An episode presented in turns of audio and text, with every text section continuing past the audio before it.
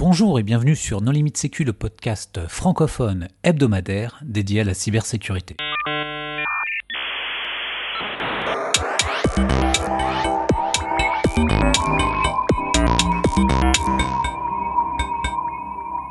Alors aujourd'hui, un épisode sur le stick avec euh, Raphaël Rigaud. Bonjour Raphaël. Bonjour. Pour discuter avec lui, les contributeurs de No Limite Sécu sont Nicolas Ruff. Bonjour. Vladimir Collat. Bonjour. Hervé Schauer. Bonjour. Et moi-même, Johan Uloa. Alors Raphaël, en préambule, est-ce que tu voudrais bien te présenter? Euh, donc, ben, Raphaël Rigaud, euh, je suis parti du comité d'organisation du STIC euh, depuis six éditions maintenant, et c'était la deuxième édition où je suis président de l'association donc qui organise le STIC. Au-delà du STIC, je suis un reverse engineer, hein, on va dire, à la base, ça fait 20 ans que je fais du reverse engineering et euh, je travaille chez Airbus où je fais partie de l'équipe d'évaluation et où je suis aussi euh, tech lead de la Red Team. Donc euh, j'aime bien casser les choses, mais j'aime bien aussi aider les gens à réparer les choses, on va dire. Alors, qu'est-ce qui caractérise le stick? Alors, je vais faire une réponse un peu facile. Je vais me baser sur ce que disent les gens du stick. Et euh, dans le sondage qu'on fait répondre euh, aux participants tous les ans, euh, on choisit un peu, on leur demande de choisir quels sont les trucs qu'ils préfèrent dans le stick. Et clairement, le premier choix, le truc qui est choisi par le plus de participants, c'est la qualité technique. Donc ça, c'est vrai qu'on fait attention à ce que les conférences soient d'un bon niveau technique, mais c'est pas du tout que ça. Et le deuxième point, je trouve qu'il est assez intéressant, c'est retrouver la communauté sécurité française. Donc c'est aussi un lieu pour échanger le stick et pas juste pour, euh, pour suivre des conférences. Et le troisième point, je trouve qu'il est aussi rigolo, c'est les RAM sessions. Et euh, donc euh, c'est aussi un bon moment de déconnade et aussi qui permet d'échanger avec les participants. Donc c'est un peu l'ensemble de tout ça, je pense le bon mix entre la qualité technique et l'ambiance qui fait que le stick est une conférence un peu à part. Donc peut-être ce qui définirait le plus le stick. L'aspect social est quand même assez développé dans toutes les conférences de sécurité. le social event. pas tout le, temps. le social event du stick est quand même très très réputé. C'est beaucoup plus fort pour le stick parce que ça dure plusieurs jours. Euh, au-delà du social event, euh, il y a une ou deux soirées euh, supplémentaires autour de la rue de la soif ou équivalent. Donc je pense que l'aspect social est, est, plus important que dans d'autres conférences sécurité. Alors cette année a été une édition un peu particulière puisqu'elle a été réalisée en ligne. Est-ce que tu peux nous faire un retour d'expérience? Oui, alors euh, on, est assez content parce que finalement on a eu jusqu'à 1200 personnes connectées sur le stream, donc on avait un peu peur effectivement qu'avec euh, euh, les gens qui sont en télétravail, la situation qui est quand même pas forcément simple pour tout le monde, les gens n'aient pas le temps de, suivre le stick, etc. Et puis sans avoir le live, c'était peut-être pas la même ambiance, donc on est quand même assez content qu'il y ait autant de personnes qui soient connectées. Après, on a eu la chance, c'est vrai, euh, d'avoir eu euh, Pierre Capillon qui avait beaucoup travaillé les dernières années pour mettre en place le streaming euh, de la conférence en temps normal. Donc en fait, toute l'infrastructure, tous les serveurs, enfin tout, tout, ce qui permettait de réaliser le streaming était déjà en place. Donc ce qui nous a rendu assez confiants sur la possibilité de faire le stick en streaming. Après, on a aussi pas mal insisté auprès des auteurs pour avoir des vidéos de bonne qualité en avance pour aussi euh, éviter l'effet un peu euh, zoom, euh, surtout après deux mois de confinement, les gens ils en ont un peu marre d'être en visio toute la journée. donc on voulait avoir un truc qui soit de bonne qualité et pas, et pas, et pas fatigant. Donc ça a plutôt bien marché je pense. Et ce qu'on peut dire sur l'infrastructure technique, c'est qu'elle est complètement ad hoc, c'est-à-dire c'est pas du YouTube Live ou c'est vraiment des scripts bash euh, qui déploient du FFmpeg et tout le monde peut installer son propre relais. c'est ouais, on a du travail d'artisan. C'était bien expliqué dans la, la première rump. Euh, j'invite vraiment les auditeurs à, à, à la regarder. Si ce n'est pas encore le cas, c'est impressionnant. Voilà, le blog, euh, le blog du stick permet de. Il y a toute la documentation pour remonter une infrastructure. On a eu des gens qui nous ont remercié d'ailleurs, euh, qui ont utilisé ça pour mettre en place des infrastructures. Et depuis cette année, euh, Camille a fait un peu de travail pour avoir du infrastructure as code. Et donc, c'est quelques commandes à lancer normalement pour, lancer un pour installer un nouveau relais. Donc, c'est pas mal.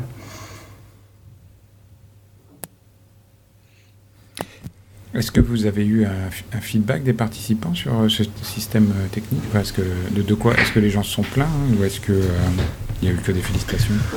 Est-ce que le choix, par exemple, d'IRC euh, pour communiquer entre les participants avec son manque de stickers et, et, de, de mèmes, de mimes? Moi, je dirais qu'à part toi, Nicolas, on a eu personne qui s'est plaint d'IRC. Mais euh, c'était, moi j'ai pas, au contraire, moi j'ai trouvé sympa le, le chat. Euh, c'est quoi le problème? C'était pas assez moderne pour Nicolas. Il pouvait pas mettre euh, des moticônes, comme il disait, de stickers avec des, des licornes, des poneys. Ouais, mais en fait, moi ça m'est, enfin, je m'excuse, hein, mais sans doute c'est ma génération, mais moi justement à un moment donné, dans un truc un peu euh, sérieux, ça m'exaspère.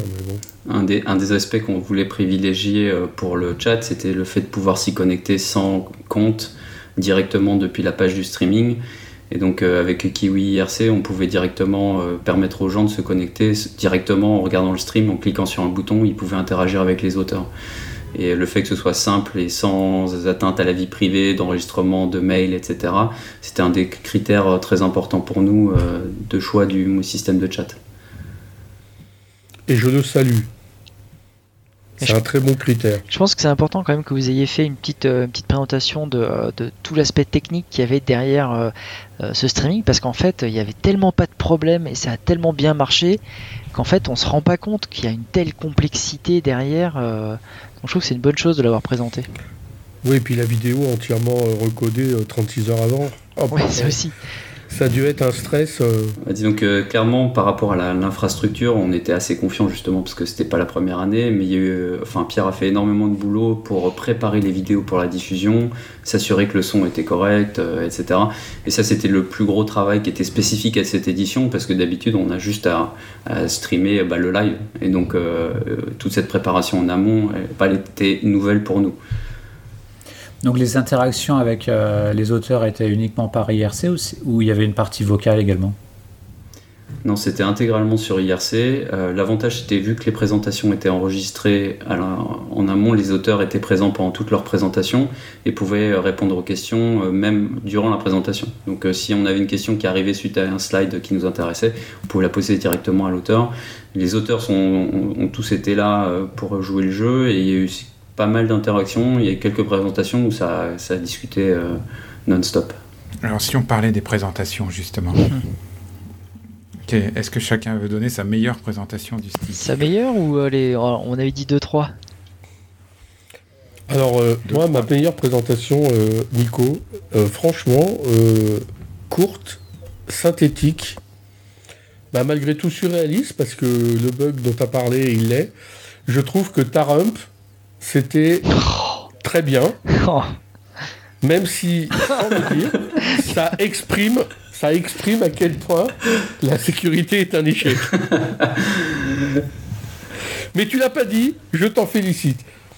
Alors pour rappel, hein, c'est sur euh, Active Directory, à l'occasion euh, du service dans le cloud d'AD de Google, qui a reçu euh, lors de son bêta bug bounty un avis de la NSSI où finalement euh, bah, le problème de prise de contrôle euh, euh, du serveur sur lequel tourne le DNS, il est structurel et valable chez toutes les autres infrastructures d'AD dans un cloud. Oui, alors pour donner un peu le contexte, c'est parce que les fournisseurs de cloud offrent souvent des, des Active Directory managés, et pour que ce soit manageable, il ne faut pas que le client ait les droits d'admin sur l'AD. Donc il y a des, des, unités d'organisation et des comptes spécifiques qui sont créés pour que le client puisse gérer les identités dans son AD, mais sans avoir le contrôle sur tout.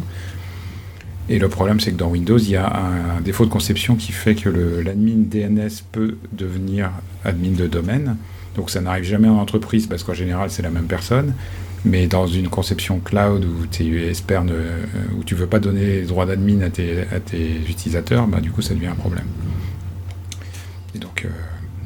C'est un article, enfin c'est une, découverte de 2017 qui, est toujours d'actualité, puisque même dans Windows 2019, j'ai regardé, il n'y a pas de correctif, donc euh, c'est structurel.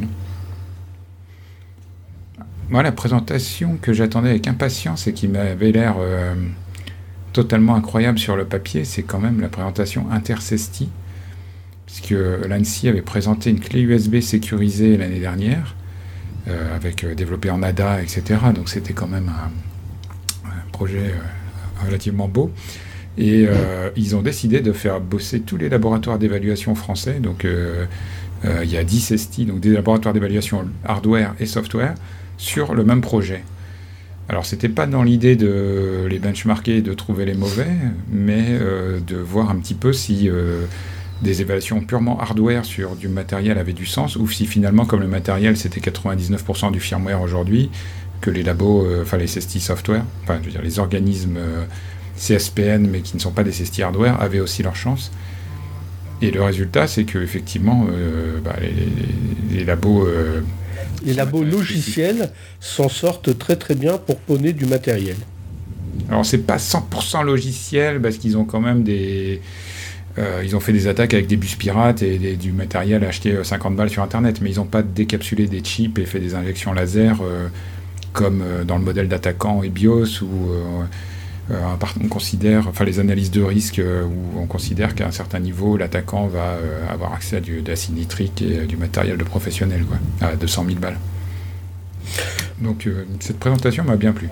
Ah oui, alors tu attendais beaucoup, mais elle t'a bien plu. Mais est-ce que c'est celle que tu as préférée? Moi, je l'ai trouvée excellente parce qu'elle fait partie des présentations sur la défense. Et c'est ce que j'ai beaucoup apprécié dans ce stick, c'est qu'il y avait plusieurs de, euh, présentations orientées défense. Hein, ça change un peu des sticks où il y avait que de l'attaque. moi j'ai bien aimé sur la défense justement la présentation du euh, entre guillemets durcissement et sécurité Kubernetes. Euh, moi aussi. assez intéressante et qui présentait beaucoup de choses enfin très très bonne pratique sur euh, bah, la sécurisation globale de Kubernetes. Euh, et ça c'était bien. Et, je, fais, je fais mes petites mes préférées. La deuxième que j'ai beaucoup aimé, c'est celle sur euh, les changements de l'allocation mémoire dans Windows de Synactive. j'ai trouvé vraiment vraiment très intéressante et bienvenue. Euh, et je, me souviens plus, mais il y, a, longtemps à une presse, je me demande si c'était une conférence, je me demande si c'était pas NoSuchCon, où il y avait une explication de euh, la gestion de la mémoire, de l'allocation mémoire sous Windows. Et c'est un truc de malade parce que suivant la taille que tu veux allouer, ça met dans certains endroits et trucs, c'est hyper, euh, hyper intéressant. Et donc cette presse était bien. Et la presse que j'ai préférée, et franchement, si c'est pas celle que vous avez préférée, c'est pas possible, c'est euh, celle sur le. L'exploitation Excel. Ouais, l'exploitation de Excel Online. Cette presse, elle est ouf. Moi, je suis de, euh, donc de Nicolas Joly. Je suis resté bouche bée quasiment pendant toute la presse. Elle est hallucinante. Si vous l'avez pas vu, il faut le voir parce qu'avec Excel euh, Web, je, il a réussi à construire un payload, à, enfin, modifier la mémoire pour construire son payload et ensuite à exécuter du code derrière. C'est incroyable. C'est-à-dire, tu, tu peux expliciter, Vlad? Bah, C'est-à-dire qu'en fait, il a réussi. En fait, quand tu dois euh, attaquer quelque chose, tu dois construire euh, une structure en mémoire où tu mets euh, bah, tout ton payload, ce que tu dois faire. Et il a réussi à le faire juste avec des formules Excel même pas des macros, rien, du JavaScript, rien. C'est avec des formules Excel, il arrive à manipuler la mémoire. À un moment, il utilise le fait d'avoir des graphiques et euh, en appliquant un redimensionnement du, du graphique, ça réalise une opération derrière, ce qui fait que ça aligne la mémoire comme euh, il le souhaitait.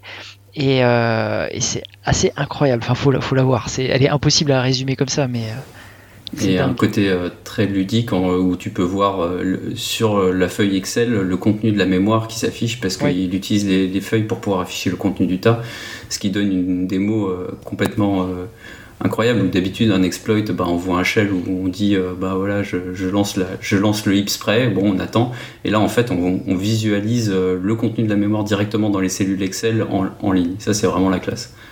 Ce qui m'a fait marrer aussi, c'est qu'au tout début, il, a dit une phrase que j'ai vraiment retenue. Il dit Oui, en fait, euh, Excel Online, c'est euh, juste un Windows 10 avec un 2IS. et une, et une de 40 mégas euh, qui contient Excel. Alors, toutes les présentations sont, sont évidemment accessibles. en ligne, hein, donc. Ah, elle l'était après chaque fin de présentation, la vidéo était en ligne. Ouais. Et donc, euh, bah, les gens comme moi qui n'ont pas pu tout regarder parce qu'il y avait des impératifs euh, pendant les trois jours du stick vont se précipiter, j'espère, pour regarder euh, les présentations que on aura signalées. On peut voir aussi pour ceux qui n'ont pas le temps de regarder la vidéo, les slides et les articles associés aux présentations longues et, certaines courtes et outils. Mais donc il n'y a pas que la vidéo, on essaie de mettre en ligne tous les supports pour que les gens puissent y accéder de la manière dont ils le souhaitent. Et cette année, il n'y aura pas d'édition papier euh, des supports. Alors moi, j'aime bien archiver euh, les belles éditions papier, même si en général, je lis pas plus que 3-4 papiers euh, dedans. je trouve que ça fait classe. Il y aura, ce sera sans édition papier du tout cette année Alors le PDF des articles complets est disponible, donc tu peux essayer de faire de l'auto-édition. Euh, on a un peu regardé, le, malheureusement, le format euh, des actes est au B5 et pas du A5 ou un format trop standard.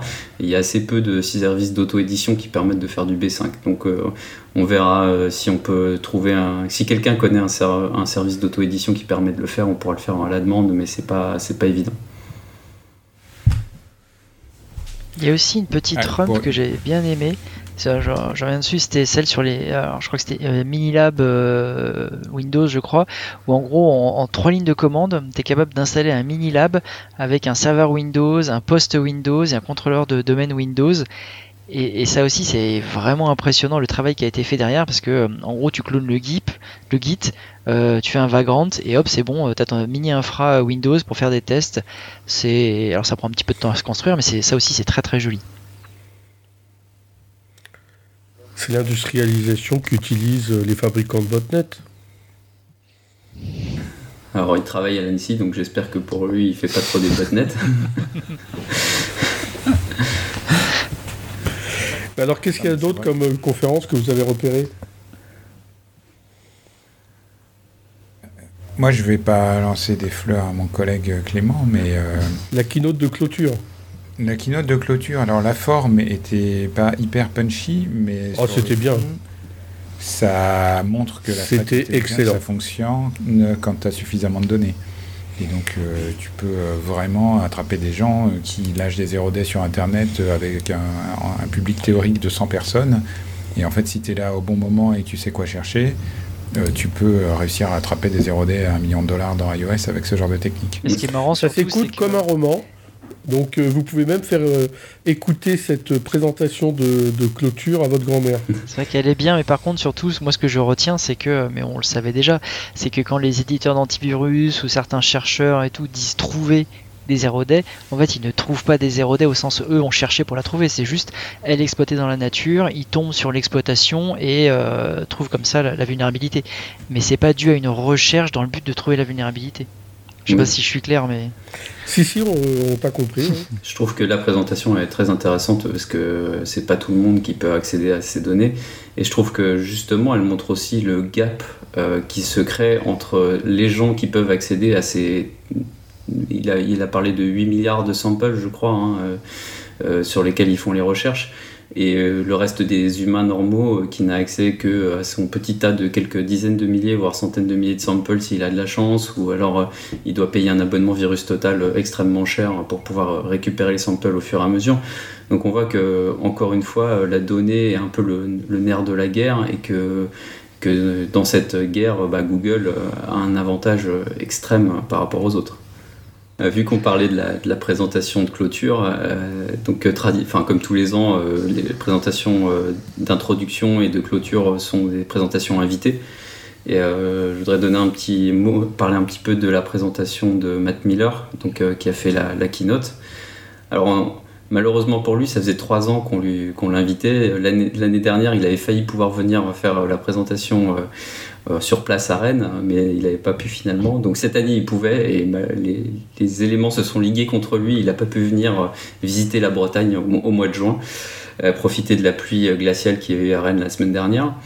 mais je trouve que sa présentation, donc, qui revenait un peu sur comment on pourrait, comment on peut sécuriser et faire du développement logiciel robuste à long terme.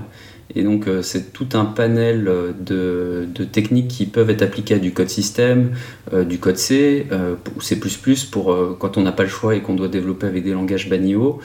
Est-ce qu'on peut appliquer le Rust Quelles méthodes on peut utiliser en analyse statique, en analyse dynamique, les mitigations, etc.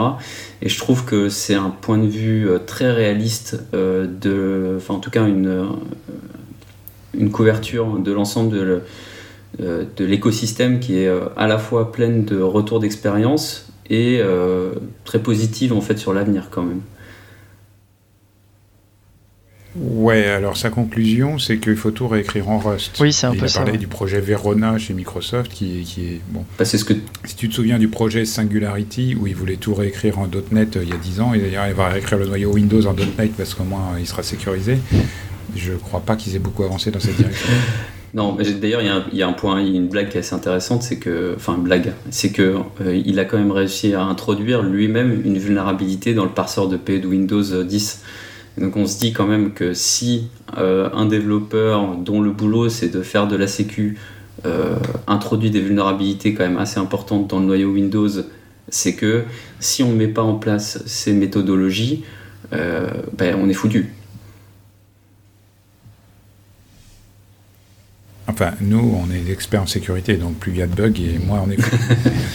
plus on a la job security. Mais le monde est foutu, oui. Moi, je remercie la, la, la, la- la- le sous-titrage de la traduction. Oui, bah, c'est l'avantage aussi. euh, Ni- euh, Nicolas a fait un gros effort, euh, pas Nicolas Ruff, hein, Nicolas Ducéo, a fait un gros effort pour, euh, pour sous-titrer euh, ouais, la présentation. Euh, on s'est posé la question de pouvoir sous-titrer à, l'inverse les présentations en français, en anglais, euh, pour que les personnes qui ne comprennent pas le français, et qui sont intéressées par le stick, puissent euh, profiter des présentations. Mais malheureusement, euh, les technologies d'intelligence artificielle, même si elles aident à la transcription et à la traduction, ne sont pas du tout à la hauteur encore euh, pour euh, réaliser euh, cette tâche euh, sans y passer euh, des moments, euh, enfin des, des heures et des heures. Mais sinon, tu utilises des technologies cloud pour faire ça, non? Je pensais à Mechanical Turk, par exemple, qui marche très bien. On a pensé à faire appel aux volontaires, on est en train encore d'y réfléchir euh, pour les prochaines années, voir si c'est quelque chose qui est envisageable. Bon, ça marche pour les séries. Alors, juste... Euh, Justement, on parle de conf invité, mais alors comment ça s'est passé cette année les soumissions? Est-ce que vous en avez eu plus, moins?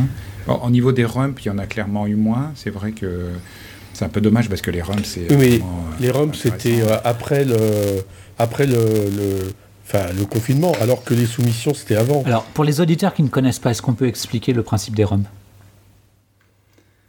Alors les RUM sessions, c'est euh, c'est, euh, des présentations courtes, euh, donc euh, la durée varie entre 3 et 5 minutes euh, selon, les, selon les années, selon le nombre de soumissions. Et donc dans les éditions normales où, où ça se passe en physique, euh, les gens s'inscrivent par mail, euh, enfin ou maintenant sur le site euh, pendant la conférence pour dire euh, je veux faire une présentation en donnant le titre et voir le support euh, de sa présentation. Et donc au bout des 4 minutes, on va dire, euh, le public peut décider de laisser l'orateur continuer ou alors décide qu'il doit partir. Si euh, le public euh, en a marre de l'orateur, il peut applaudir pour euh, demander euh, à ce qu'il parte. Alors évidemment, euh, ça donne... ça, ça pousse les orateurs à présenter euh, des choses marrantes, intéressantes, euh, en tout cas à faire des blagues. On sait que Nicolas est un habitué euh, des présentations trolls pendant les rumps. Euh, voilà, donc effectivement, normalement, c'est quelque chose, souvent les, souvent les orateurs écrivent leur, leur rump euh, la jour, le jour même ou, ou la veille euh, pendant la conférence euh, en se disant Ah, je vais faire une rump là-dessus. Mais alors, cette année, comment vous avez fait pour les applaudissements? Alors euh, cette année, euh, pour pas perdre le- le- les applaudissements, on a euh, Pierre a incrusté des, applaudissements divers et variés entre les différents Trump. donc il a pu être applaudi par l'Assemblée du peuple de Corée du Nord, euh, par exemple. Mais, mais là, c'est pas le public qui les déclenchait. Non, on n'a on a, on n'a pas pu. On, s'est dit que ce serait vraiment trop compliqué et en plus, euh, bah, il faut enregistrer la rump en avant. Euh, donc, euh, on n'avait on n'avait pas vraiment la possibilité de garder cette interaction euh, cette année. Ça aurait été euh, trop complexe, clairement. Alors, ce que tu n'as pas précisé, c'est que euh, avant les rumps, bah, on pouvait applaudir pendant la présentation de la personne pour sortir euh, la personne si la rump ne plaisait pas. Si, si. Si, si, il a dit. Ah merde, je croyais qu'il non, je croyais qu'il avait dit après. Effectivement, ça, on a changé un petit peu les règles euh, l'année dernière où euh, on. Disons qu'il y avait eu certains, certaines éjections qui étaient peut-être un petit peu euh, trop rapides et un peu irrespectueuses, on va dire, euh, de certains orateurs les années précédentes. Et on s'est dit que c'était dommage de ne pas laisser à tout le monde la possibilité d'aller jusqu'au d'aller jusqu'au bout. donc après les 4 minutes, libre au public d'applaudir ou non. Après, c'est vrai que ça pouvait être un peu blessant de se faire sortir, surtout quand c'est ta première présentation que tu connais pas trop et ça, ça peut être mal pris, euh, ça je peux le comprendre. Après, il faudra faire deux sessions, c'est ceux qui acceptent de se faire sortir pendant, et puis ceux qui euh, veulent au moins aller jusqu'à leurs 4 minutes. Ouais, c'est vrai que quand, quand on est étudiant, combien, enfin je veux dire, ça demande quand même pas mal de courage bah euh, d'aller devant 850 personnes présentées. En plus, il y, y a, quand même beaucoup d'attentes de la part du public pendant les rumps. Donc c'est vraiment déjà un gros effort de l'orateur d'aller sur scène, de se mettre un peu en face à, à tous la pression quoi. et donc un minimum de respect face à, face à cette, euh, cette, euh, ce courage. Euh, aller jusqu'au bout des 4 minutes, c'est pas trop demandé quand même. Bon, il y avait aussi un CTF, c'est c'est une, conférence qui intéresse les gens, la solution du challenge?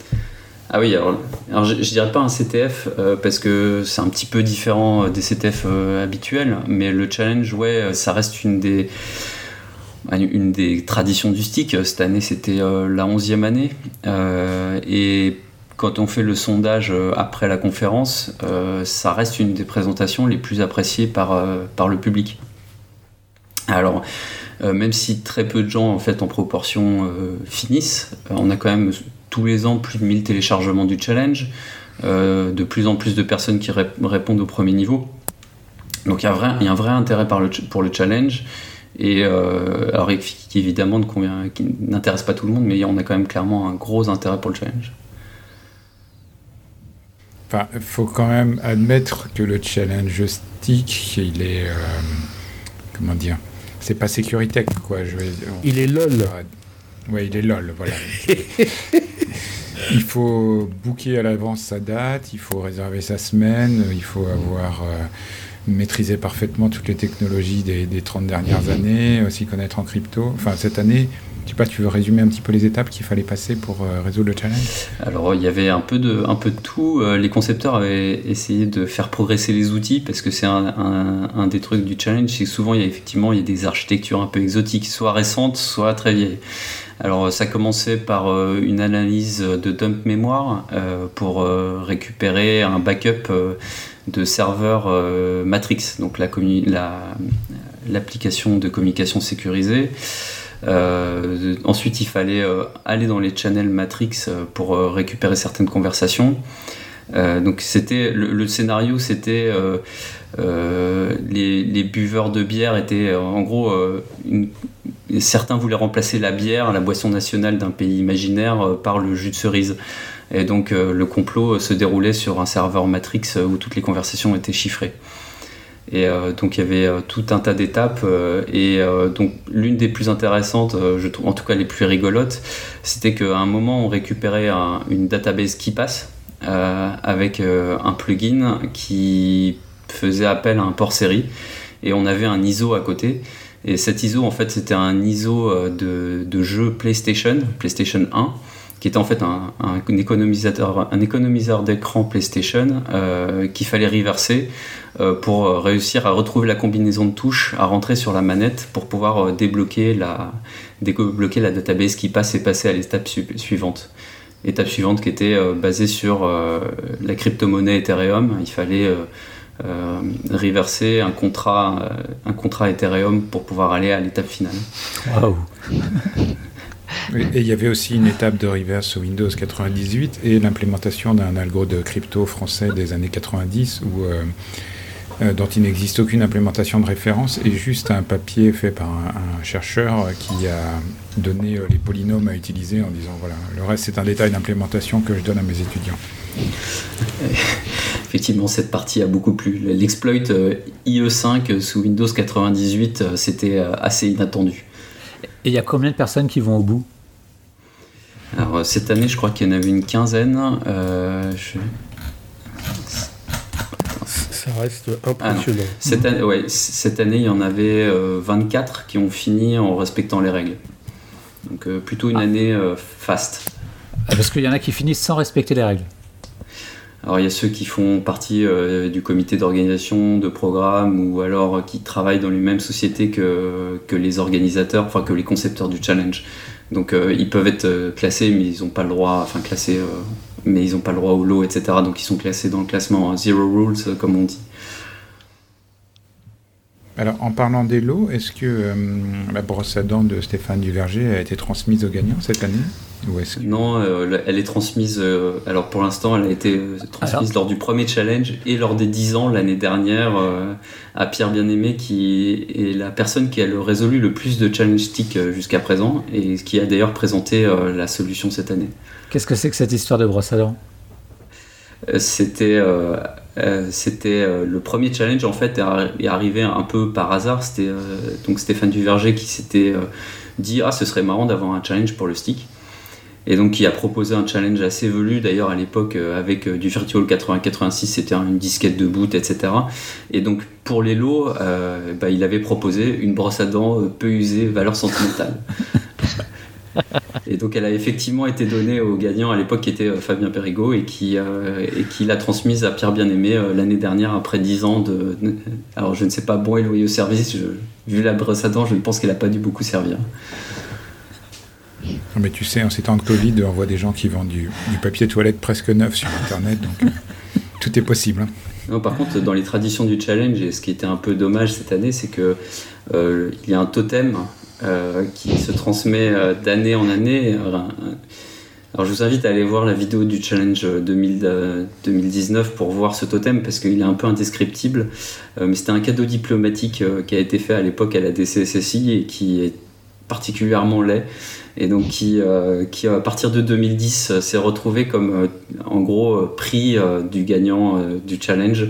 Et donc tous les ans normalement le gagnant le ramène au stick pour le transmettre au suivant. Et malheureusement, cette année, bah, on n'a pas pu faire ça, donc euh, il sera remis en jeu l'année prochaine à Rennes. Alors, il faut préciser que le gagnant résout le challenge stick en quelques jours, mais que la conception du challenge a apparemment pris dans les 9 mois environ. Donc c'est quand même un effort euh, assez considérable et, euh, il ne faut pas sous-estimer le challenge stick. À ma connaissance, il y a une seule autre conférence qui fait la même chose, c'est la conférence T2 en Finlande, enfin au début en tout cas, qui sortait des challenges de reverse. Je crois pas qu'il y ait d'autres conférences dans le monde, en tout cas conférences dont je connaisse l'existence, qui euh, proposent des challenges euh, qui ne sont pas des CTF. Oui, je crois. effectivement, il y a des CTF dans beaucoup de conférences, mais des challenges euh, à côté comme ça, je ne crois pas, à part T2. Et je crois que T2 a arrêté d'ailleurs.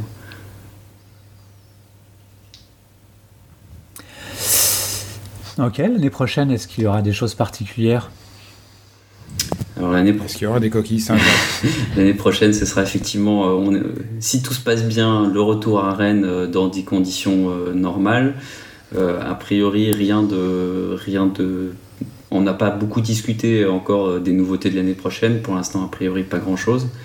Mais ce sera la 19e édition. Mais en revanche, l'année suivante, donc 2022, ce sera la 20e édition du Stick. Donc là, je pense qu'on pourra se on espère vous, fournir quelque chose d'un peu exceptionnel.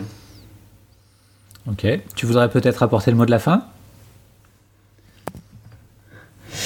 Euh, soumettez le stick. Euh, tout à l'heure, Hervé euh, disait cette année c'est bien, il y a eu un peu de défense. On a eu du réseau aussi cette année, c'est pas c'est pas courant. et effectivement, le stick, le contenu du stick dépend de vous. c'est vous qui soumettez différents sujets et qui permettez au comité de programme d'avoir le plus large choix de sujets et de qualité pour proposer une conférence intéressante. Donc, soumettez. Donc tous ceux qui sont dans des SOC, des CERT, euh, qui font de l'investigation numérique, euh, voilà, euh, soumettez. Et puis j'invite aussi tous les auditeurs à, se précipiter sur les, vidéos en ligne pour regarder en différé les présentations. Bon, bah, Raphaël, merci beaucoup d'avoir accepté notre invitation. Vladimir? Oui. C'est l'heure de la minute fail. Et oui, alors un fail un peu particulier ce coup-ci. Euh, donc je le, je le, rappelle, le principe du fail c'est de présenter un événement euh, ou un incident passé de sécurité en prenant du recul avec humour. Mais le principe ce n'est pas d'accabler les gens, donc je ne citerai aucun nom et modifier certains éléments, sauf un, parce que ça concerne un Google. Je regarde si Nicolas. Ah, ça y se réveille. Alors, ça commence par une alerte de sécurité remontée par un YouTuber. Euh, la future stratégie secrète de l'entreprise Machin vient d'être publiée sur Internet. Alors, que s'est-il passé? Eh bien, lors d'une réunion secrète sur la stratégie de cette entreprise machin, euh, un brainstorming s'est déroulé avec plein de post-it qui ont été collés sur les murs avec toutes les idées, etc., la stratégie.